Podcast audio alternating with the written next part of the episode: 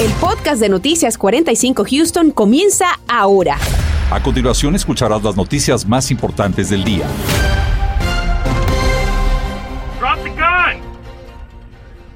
Drop the gun. Oficiales de la policía de Pasadena dispararon mortalmente contra un hombre que los agredió con un arma de fuego, a decir del reporte.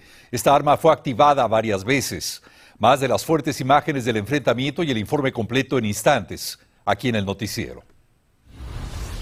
Pero antes, viento y nubosidad dejan en nuestra región una mala calidad del aire con altos índices de polen. Las autoridades recomiendan a quienes padecen de problemas respiratorios limitar su exposición a la intemperie, con lo que debemos esperar para las próximas horas. Vamos a pasar de inmediato con la meteoróloga, el meteorólogo Anthony Ortiz. Anthony, muy buenas tardes. Hola, ¿qué tal? Muy buenas tardes, Raúl. Así es, ocurriendo un poco de todo a través de la región, de hecho, con temperaturas que se mantienen en el rango de los 70 grados, fuerte viento que también mantiene ese nivel de polen bastante alto, así que precaución, pero en general condiciones bastante estables porque no estamos registrando nada de precipitaciones, es lo que podemos ver a través de nuestra cámara hacia galería, solamente la nubosidad. Ahora bien, hacia la zona de Galveston, tenga mucha precaución porque yo sé que las condiciones del tiempo están buenas y nos invitan hacia la zona de la playa, pero tengan precaución porque vea el oleaje se mantiene tiene bastante picado y así va a continuar durante los próximos días. Mientras tanto, satélite radar no muestra mucho, solamente esa nubosidad abundante a través del oeste de la ciudad de Houston, pero ninguna asociada a precipitaciones, así que esa es la buena noticia. Lo miramos un poco más dentro del área de Houston, vea toda la nubosidad que se mantiene a esta hora de la tarde. Otra cosa que ha estado afectando gran parte de la región es el fuerte viento que sigue llegando desde el sur y lo hace muy fuerte. 36 millas por hora las ráfagas de viento registradas hacia el norte de Houston, 32 hacia la zona de Freeport y también Galveston y este mismo viento hace que aumenten esos niveles de polen que se mantienen altos, especialmente el de árboles como también el de maleza, así que manténgase con esos medicamentos a la mano porque esta situación va a continuar. Por el momento todo muy tranquilo, pero ¿cuándo tendremos precipitaciones? Lo vemos más adelante.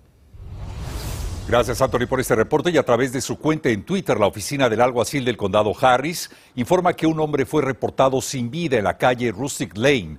El comunicado es escueto, pero los oficiales llegan a la zona para investigar los hechos y conocer las causas de este incidente. Lo mantendremos al tanto de esta situación. Y como lo dijimos al inicio, en Pasadena continúa la investigación de un incidente que dejó a un hombre muerto a manos de agentes de la policía.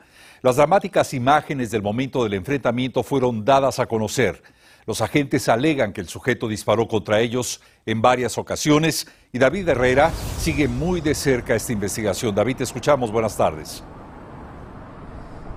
Gracias Raúl, muy buenas tardes. Te comento que aproximadamente a las 4.20 de esta tarde pues ya se abrió la circulación lo que es la avenida Highway Spencer, esta avenida bastante concurrida y justamente fue en los carriles centrales en donde ocurrió este incidente más temprano, justamente enfrente de este complejo de departamentos. Aproximadamente a las 10 con 16 minutos de esta mañana llegó la llamada al centro del despacho de la policía de Pasadena alertando a la policía de que había un individuo caminando por la calle apuntándole a personas con un arma de fuego sobre esta avenida Highway Spencer y lo que es también la avenida Strawberry. Escuchemos a las autoridades. Trataron de hablar con él por el altoparlante para decirle que por favor este, bajara el arma. Eh, él decidió no hacerlo. Eh, cruzó la calle y en medio de la calle empezó a apuntarle el arma a los oficiales y fue ahí donde los oficiales descargaron sus armas en contra de él e hiriéndolo este, de manera mortal. Y bueno, aquí estamos viendo justamente el video proporcionado por la Oficina de Policía de Pasadena de una de las patrullas, uno de los oficiales involucrados.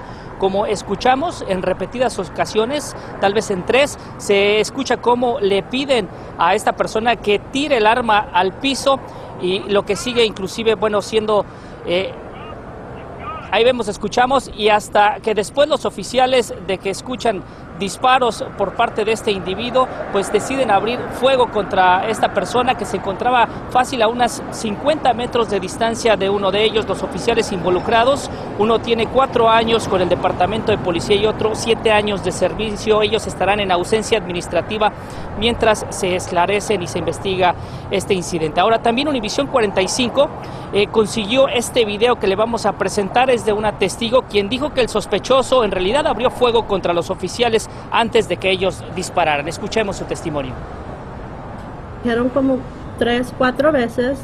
Entonces el muchacho seguía caminando, después se dio la vuelta y empezó a, a mover el arma para todos lados. Había carros que todavía estaban transitando por la calle y él empezó a disparar a la policía. Entonces la policía pues tuvo que responder. Y bueno, ahí escuchamos el testimonio y precisamente en esta imagen que está viendo en cámara son esos departamentos Parkside, donde también inclusive nosotros personalmente estuvimos reportando el 4 de abril otro incidente en donde un oficial de policía de otra ciudad, de Hillcroft, eh, se vio involucrado con un individuo que también portaba un arma. Hasta el momento no se ha dado a conocer eh, pues los detalles ni la identidad de la persona que lamentablemente perdió la vida. Nosotros lo mantendremos informado. Es la información que les tengo reportando en vivo desde la ciudad de Pasadena. David Herrera, Noticias Univision 45. Seguiremos muy atentos, David. Mientras tanto, un sujeto que fue detenido anoche fue llevado por las autoridades al hospital para tratar algunas heridas. Esta mañana pidió a una enfermera ir al baño, un momento que aprovechó para robar una ambulancia y tratar de, huir después de una pelea con un policía. En este escape estrelló la ambulancia en el suroeste de Houston y luego se resguardó en un domicilio. Hasta ese lugar llegaron elementos de SWAT y el sospechoso horas después fue nuevamente arrestado. Y todos los días, todos los días ocurren graves enfrentamientos armados en la ciudad de Houston. Y naturalmente los efectos psicológicos que esto tiene en paramédicos, bomberos y policías son igualmente alarmantes. Como lo hemos informado, las estadísticas no mienten y el repunte de estos hechos ya es evidente. Daisy Ríos nos explica. Así es, autoridades están muy alarmados con esta situación, este incremento que dicen literalmente triplica las estadísticas de los tiroteos en la ciudad de Houston. Es una historia de Houston que llegamos a ese nivel tan alto en tiroteos. Un hecho histórico, dicen autoridades, se están confrontando ante el incremento enorme en casos de tiroteos en la ciudad de Houston. Estamos viendo un ingreso anualmente que estamos pegando a 2.500 y esperamos a pegar a 3.000 este año. Probablemente debían estar en la cárcel y estaban soltados porque estaban en bond, no se sabe. Lo que sí se sabe es que los bomberos están sufriendo mucho porque cuando tú haces un tiroteo, más cuando es una persona joven, esa llamada se queda contigo hasta cuando... En el 2017, 1.520 de esos incidentes fueron atendidos por el Departamento de Bomberos de Houston. En el 2018 estos bajaron a 1.495. En el 2019 volvieron a subir a 1.503 ya para el 2020 se documentaron 2.214, siendo el 2021 cuando se dio el repunte de 2.615 llamadas de este tipo. Estos tiroteos acaparan los titulares. Muchos de estos ocurren en incidentes de ir al volante, violencia doméstica, tiroteos desde autos en movimiento, incidentes que también ocurren bajo premeditación en algunos casos. Esto se convierte en un problema de seguridad y salud pública, con un costo también grande para la ciudad de Houston vamos a perder vidas, hay la seguridad de la comunidad, pero también hay un costo económico porque estamos haciendo más llamadas y también tienes que ver el estrés que se mira en los bomberos haciendo estas llamadas. Pasa un tiroteo, más cuando es una persona joven, esa llamada se queda contigo. Hasta cuando llegas a tu casa, tus días que no estás trabajando, todavía tienes esa llamada por dentro. Y hemos visto un ingreso en estrés y bomberos que necesitan días de descanso, más para sobre sobrepasar esos, esos momentos donde viste que una persona joven perdió su vida. Adicionalmente a estos costos económicos y de tiempos, el estrés postraumático también es otro efecto en los bomberos y paramédicos que asisten día a día a estas llamadas. Uh, no nomás el equipo que usan los bomberos, tienes que usar más oxígeno, usas más uh, equipo para tapar las heridas, también a limpiar todo. Todos esos costos es material que, que tenemos que comprar multiplicas esa llamada más de mil, más de otros adicional, otros mil quinientos, esos se tienen que ah, pagar con las taxas de, los ciudadanos. Y es difícil. Y también cuando un bombero que sufrió de tener que uh, mirar una persona joven y a lo mejor necesita dos, tres días de descanso para poder procesar qué pasó, los números que le presentamos en este reporte constantemente se están actualizando toda vez que ese tipo de incidentes violentos están ocurriendo día a día. Reporto para Noticias Univisión 45, Daisy Ríos. Y se realiza una importante feria de trabajo en Houston. Les decimos qué hacer para aprovechar los mil empleos de tiempo completo y medio tiempo que estarán disponibles. El uso de mascarillas será eh, opcional en el servicio de transporte de metro y a continuación te digo qué personas están recomendando que no las echen a la basura todavía. Que no le siga dando oportunidades, ¿por qué? Es un criminal. El acusado de la muerte de Diamond Álvarez regresa a la cárcel y se le pide a la corte que no le conceda más fianzas. Estás escuchando el podcast de Noticias 45 Houston. Y tome nota de lo siguiente porque no hay duda, hay confusión. Y es que miles de residentes aún no saben qué hacer en cuanto al uso de mascarillas en el transporte público, incluyendo los viajes en avión. Como lo informamos ayer, una juez invalidó la obligación de usar esta protección. Y ahora las autoridades del transporte local y federal están acatando esta orden en tanto analizan la situación frente a la pandemia. Nuestro compañero Daniel Tucho nos dice qué es lo que está pasando. Daniel, ¿qué tal? Buenas tardes.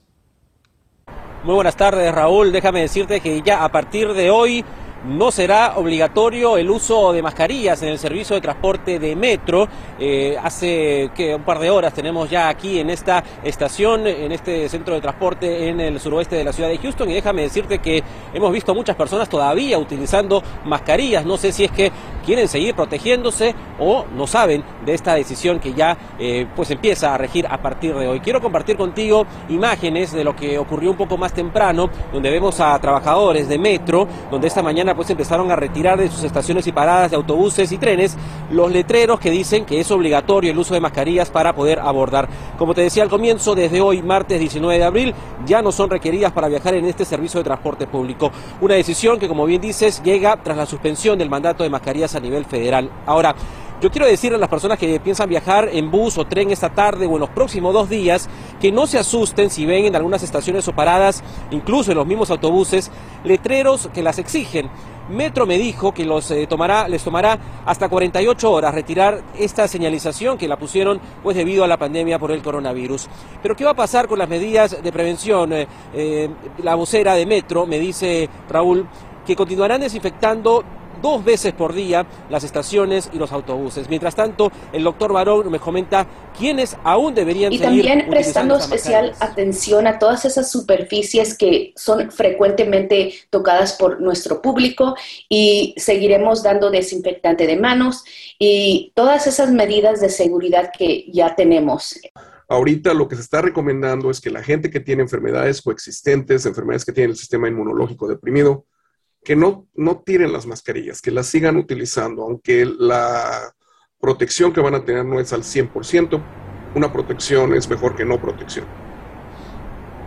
El doctor Barón también me dijo que las personas mayores de edad deben también considerar usar las mascarillas por el riesgo de contagiarse. Eh, Metro, en tanto, también me estaba comentando que tanto lo que son botones, lo que son pasamanos, puertas, todas las superficies que son de alto tránsito, digamos, de, de uso constante por parte de los usuarios van a ser las que serán desinfectadas dos veces por día, aún para que haya esa tranquilidad. Incluso van a seguir repartiendo el gel antibacterial en los buses y trenes para las personas que aún lo requieran. Incluso si quieres una mascarilla, te la van a poder dar. Es la información que tenemos en vivo. Vuelvo contigo. Muy buenas tardes. Y lo siguiente seguramente podría interesarle y es que más de mil empleos estarán disponibles durante la feria de trabajo que organiza la ciudad de Houston. Se trata de empleos de medio tiempo y también de tiempo completo en diversas especialidades. Hoy damos la bienvenida a Nelly Piña, quien es coordinadora de desarrollo de negocios de la Oficina de Oportunidades de Negocios de la ciudad de Houston. Nelly, bienvenida, gracias por acompañarnos. Muchas gracias igual. Nelly, ¿cuándo se llevará a cabo esta feria de trabajo? Será empezando el viernes, abril 22, hasta el 24, que sería el domingo. ¿Cuántas empresas? Y es las 24 horas. ¿Cuánta, cuánta, 24 horas. ¿Cuántas empresas calculan que van a participar y cuáles son las opciones de trabajo que se están ofreciendo? Ok, ah, hasta ahorita recién tenemos 27 ah, empleadoras y um, acercándose la fecha eh, se van a ir registrando todavía más.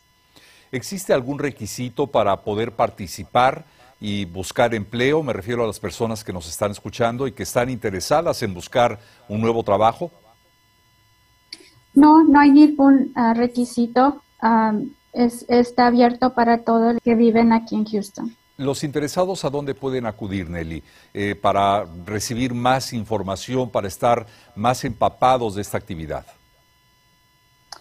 El, el website eh, es worksolutions.easyvirtualfair.com. ¿Necesita que se lo letree? Lo estamos viendo en pantalla, Nelly, así que vamos a invitar a las personas que nos están escuchando para acudir de inmediato a esta página, recibir toda la información, registrarse y asistir, como lo escuchamos, del viernes 22 de abril al domingo 24 de abril, a buscar estos mil puestos de trabajo que estarán disponibles. Y cabe destacar, Nelly, que esta iniciativa fue desarrollada por el alcalde Turner allá por el año 2016. Gracias por acompañarnos, Nelly. Muchas gracias. Y cambiamos de tema porque el Departamento de Educación de los Estados Unidos anunció acciones que buscan enmendar graves problemas en los programas de préstamos escolares. Con esa medida, hasta 3.600.000 deudores de todo el país podrían beneficiarse anulando esta deuda. 40.000 de ellos ya han recibido el perdón del adeudo completo. El secretario de Educación, Miguel Carmona, dijo que los préstamos escolares nunca fueron diseñados para ser una condena de por vida, razón por la que pretenden modificar este sistema de préstamos.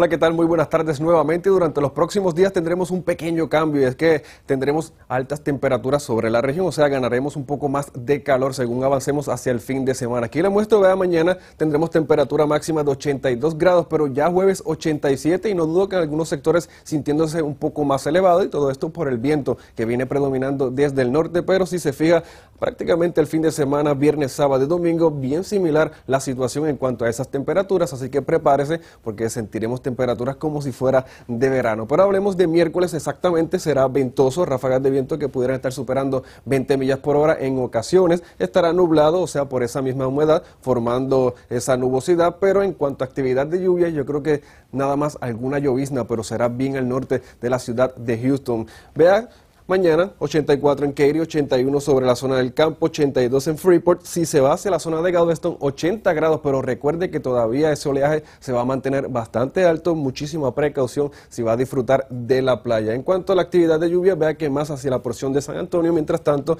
en nuestra región solamente la nubosidad continuará afectando gran parte de lo que es el sureste de Texas y mañana no descarto alguna que otra llovizna, nada de aguaceros fuertes, unas lloviznas que van a estar moviéndose hacia el área norte, esto sería bien temprano en la mañana, pero a lo largo del día vea toda la nubosidad que va a estar afectando la región, por eso mañana la temperatura debe quedarse solamente en esos 82 grados. Además de esto, el viento estará predominando bastante fuerte y desde el sur, o sea, añadiendo más humedad hacia nuestra atmósfera, así que mañana es muy probable que el viento esté muy parecido a hoy, ráfagas que pudieran estar superando 25, 30 millas por hora y esto sería mañana en horas de la tarde, así que téngalo en cuenta si va a estar eh, fuera de casa y también a los motociclistas que van en dirección hacia el oeste o al este utilizando la carretera interestatal 10, obviamente por ese fuerte viento. En probabilidad de lluvia, mañana solamente un 20%, luego de eso entre jueves, viernes y sábado, todo muy tranquilo. La próxima semana, entre lunes y martes, pudiéramos tener el paso de un sistema frontal por nuestra región que pudiera dejar actividad de lluvia sobre el sureste de Texas, tal vez alguna que otra tormenta, pero obviamente estaremos monitoreando esa situación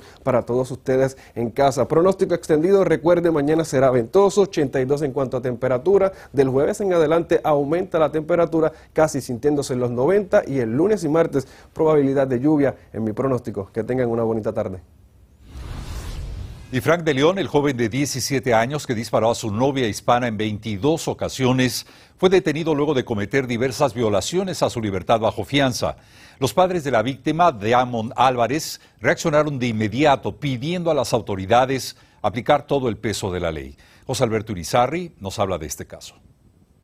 Frank de León hizo una salida ilegal según sus condiciones de fianza, de la que había pagado 250 mil dólares en enero 19 por cargos relacionados a los 22 balazos que cegaron la vida de Diamond Álvarez. Estoy contenta porque está donde se merece y donde debe de estar desde un principio en la cárcel. ¡No fianza! Frente a la cárcel, la familia de Diamond solicitó al sistema judicial que no concedan otra fianza al acusado de 17 años. Se supone que Frank de León estaría encerrado en su hogar durante el proceso de corte. Necesitamos que los jueces, necesitamos que las compañías de fianzas ya no le den bond, porque es claro que él no es responsable, es claro que es irresponsable. De acuerdo a documentos de corte, el acusado de asesinato salió de su casa el 28 de marzo. Fueron dos minutos, de 5 y 10 de la tarde a 5 y 12, el tiempo fuera del área restringida por un grillete electrónico. Yo pude haber estado muerta, mi familia pudo haber estado muerta. Yo le decía, lleva a tu, a tu hermanito a caminar. Ella se venía. Preocupada, Ana mostró que la casa del acusado y su casa queda a solo tres cuadras. En el camino de ambos hogares está el altar donde fue ultimada la joven hispana.